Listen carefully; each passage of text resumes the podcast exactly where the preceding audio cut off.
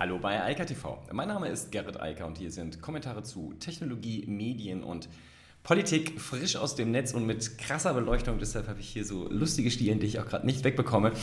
Denn ähm, nach dem ganzen Schneegestöber hier in Münster ist jetzt die Sonne da und es ist mega hell hier und äh, die normale Beleuchtung reicht nicht mehr dagegen irgendwie anzukommen. Anyway, ähm, es gibt spannende Nachrichten. Einmal eine traurige, denn die Europäer, also die Europäische Union, genau, das Europäische Parlament möchte gerne den Australiern folgen und sich mit Google und Facebook äh, mit zum Thema Leistungsschutzrecht mal wieder äh, auseinandersetzen. Naja, ich glaube schon, das aktuelle Leistungsschutzrecht wird scheitern, aber jetzt wird es offensichtlich noch schlimmer gemacht. So, dann Tesla. Das war die Nachricht von gestern. Ähm, jeder, der ein bisschen auf die Börse schaut und vielleicht auch noch auf Kryptowährungen, hat das mitbekommen. Ähm, Tesla hat sehr, sehr viele Bitcoins angekauft für 1,5 Milliarden US-Dollar und will außerdem Bitcoin als Währung äh, akzeptieren. Also man kann demnächst das Tesla-Auto mit Bitcoins bezahlen direkt, ohne irgendwie das zwischendurch umzurechnen in Euro, Dollar oder was auch immer für eine Währung. Ähm, Reddit hat eine dicke Finanzspritze bekommen. Liegt vielleicht auch ein bisschen an den Wall Street Bets, so also gewinnt jeder in diesem Spiel. Ähm, dann äh, WordPress hat ein großes Investment gemacht, hat Parsley äh, gekauft, also genau gesagt natürlich noch, hat Automatic Parsley gekauft. Und Clubhouse ist in China geblockt. Das ähm, ist traurig, aber so funktioniert es halt in China. Es steht allerdings halt auch in den USA ziemlich in Kritik dafür, dass wenig Content Moderation betrieben wird. Aber zuerst mal bleiben wir in Europa. Und ähm, ich habe ja schon so oft über dieses Thema Leistungsschutzrecht Recht gesprochen, dass ich es gar nicht lange wiederholen möchte. Ich finde es einfach fürchterlich traurig und ich habe nur einen einzigen Wunsch an Facebook und Google. Und in Australien sieht es ja so aus, als würden sie mir den auch erfüllen. Bitte schaltet die Verlagsseiten hier in Europa einfach ab. Lasst sie nicht mehr teilen, also dass die Nutzer sie auf Facebook sharen können und schaltet sie in Google News und natürlich auch in der Google-Suche einfach raus. Fertig.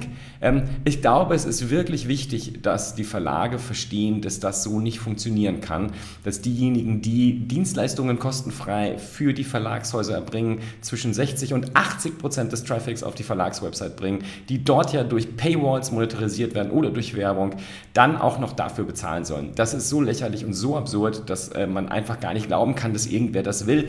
Und man kann auch da einfach tatsächlich nur die Lobbyismuskarte zücken und sagen, liebe Leute, was auch immer Springer euch bezahlt dort, ähm, gebt das Geld zurück und macht es einfach nicht. Denn das ist absurd und völlig absurd, verrückt und unglaublich, dass es nochmal und immer wieder diskutiert wird und auch vor allem im Hinblick darauf, dass die Gerichte schon so oft gekippt haben. Also das Verfassungsgericht, der EuGH und so weiter. Und das Ganze kommt ja sowieso im Moment schon. Wir haben ja dieses komische EU-Leistungsrecht, was ja gerade in deutsches Recht umformatiert wird und das wird doch eh scheitern. Ja, also warum wollt ihr es denn gleich nochmal auflegen und äh, nicht euch endlich sinnvoll mit der ähm, Regulierung von großen Plattformen Plattformen wie Facebook und Google beschäftigen, anstatt euch da vor den Karren von Springer und Co. spannen zu lassen. Das ist einfach nur noch traurig und deshalb bitte einfach nicht. Aber ansonsten meine Bitte an Google und Facebook, einfach ausschalten. Bitte schaltet die Verlagsseiten einfach aus. Sollen die sich doch bitte selbst um ihren Traffic kümmern und äh, dann schauen wir mal weiter. Tesla, gut, wer das so ein bisschen beobachtet, was der Elon Musk so auf Twitter macht und was der auch sonst so erzählt, der, für den war es keine Überraschung, dass irgendwann das große Investment kam. Das musste aber sich halt freigeben lassen von der SEC. Äh, das ist genau am Montag passiert und ähm, das ganze Geld ist dann in die Bitcoins geflossen. 1,5 Milliarden Dollar, dafür hat er Bitcoins gekauft. Äh, der Bitcoin-Kurs ist entsprechend nach oben geschossen, ist jetzt auf einem Allzeithoch und was, denke ich, noch viel wichtiger an der Nummer ist, jetzt wird auch der Letzte darüber nachdenken, ob es nicht vielleicht klug wäre, Geld in Bitcoin anzulegen. Das ist geradezu zwangsläufig, nachdem ja schon Visa, PayPal, Square und so weiter, dann haben natürlich MicroStrategy, viele, viele, viele Unternehmen angefangen haben, ihre Barreserven ähm, statt in US-Dollar, Euro oder sonst was lieber in Bitcoins anzulegen. Dafür gibt es viele gute Gründe, deshalb passiert das und das, was Tesla hier macht, ist sozusagen nur noch die logische Konsequenz.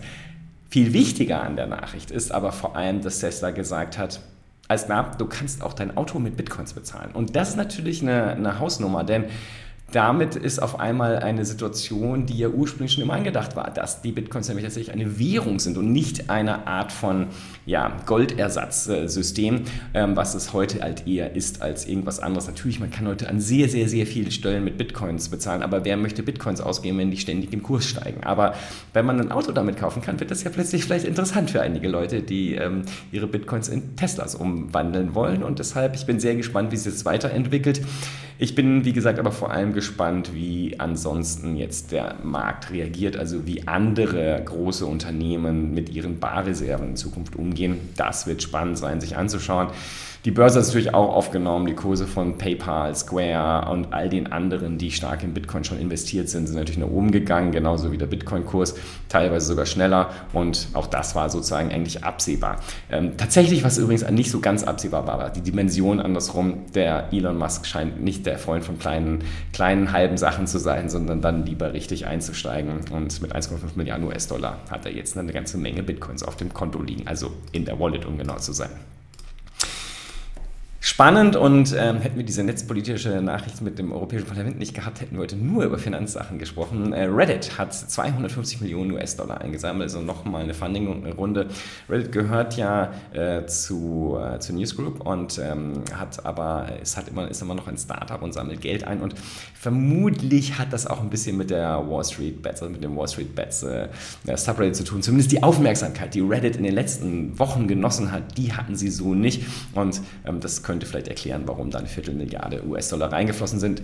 Aber ich sehe es nochmal ganz anders. Ich glaube, Reddit ist ein komplett unterschätztes Netzwerk, insbesondere hier auch in Deutschland. Das liegt ein bisschen daran, dass es ähm, immer noch ein primär englischsprachiges Medium ist. Es gibt natürlich deutsche Subreddits, es gibt auch den großen deutschen Subreddit, wo sozusagen alles durchläuft an aktuellen Nachrichten. Aber es spricht schon noch sehr Englisch und das ist, glaube ich, eines, einer der Punkte, warum das hier in Deutschland nicht richtig ankommt. Das ist halt ganz anders im englischsprachigen und überhaupt im Ausland, wo sehr viel Englisch gesprochen wird oder gelesen wird. Da ist Reddit sehr groß. Ich schätze Reddit sehr als die mega Linkschleudern, das größte Forum im Internet und deshalb, wer sich damit so gar nicht beschäftigt hat, sollte sich das vielleicht nochmal anschauen, denn jetzt wird eine ganze Menge Geld dort sein, was dort natürlich auch investiert werden wird und es dürfte spannender werden.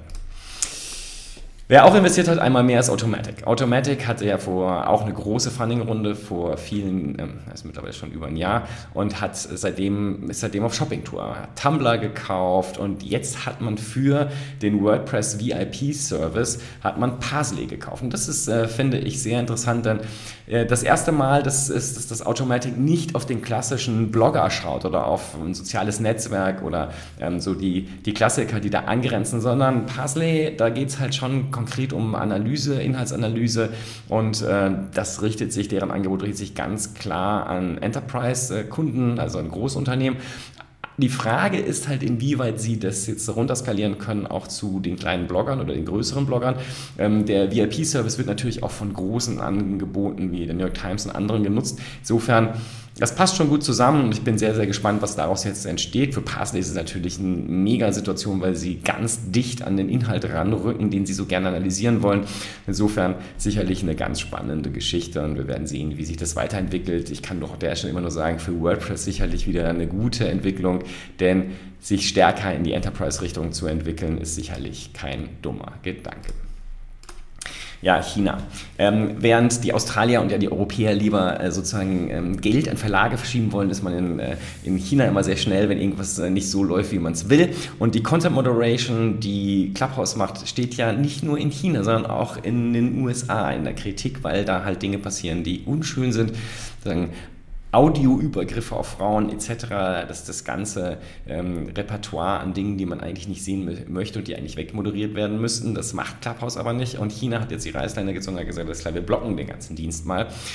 Ich muss weiterhin sagen, ähm, ich verstehe nicht genau, was, äh, worüber hier gesprochen wird, denn ähm, meine Erfahrungen mit Clubhouse sind anders. Also ganz im Gegenteil, ist, äh, die Wertschätzung, die gegenseitige ist sehr hoch und zwar generell zwischen allen ähm, Teilnehmern dort, ganz egal äh, welches Geschlecht sie haben. Das spielt ähm, zumindest in allen äh, Diskussionsrunden, die ich erlebt habe, an denen ich teilgenommen habe, überhaupt keine Rolle. Und deshalb ist mir das ganze Thema ein bisschen fremd. Aber ähm, ganz offensichtlich gibt es Probleme, denn wie gesagt, die werden nicht nur in China diskutiert und haben dort jetzt zu dem Komplettblock geführt, sondern halt auch in den USA.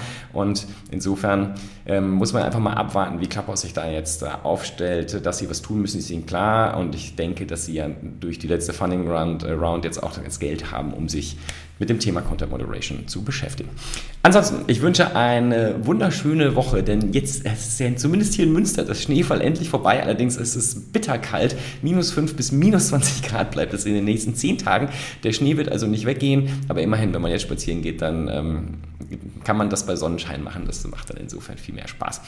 Insofern, schön gesund bleiben, mal rausgehen und bis morgen. Ciao, ciao. Das war Eika TV frisch aus dem Netz. Unter eika.tv findet sich der Livestream auf YouTube. Via eika.media können weiterführende Links abgerufen werden. Und auf eika.digital gibt es eine Vielzahl von Kontaktmöglichkeiten.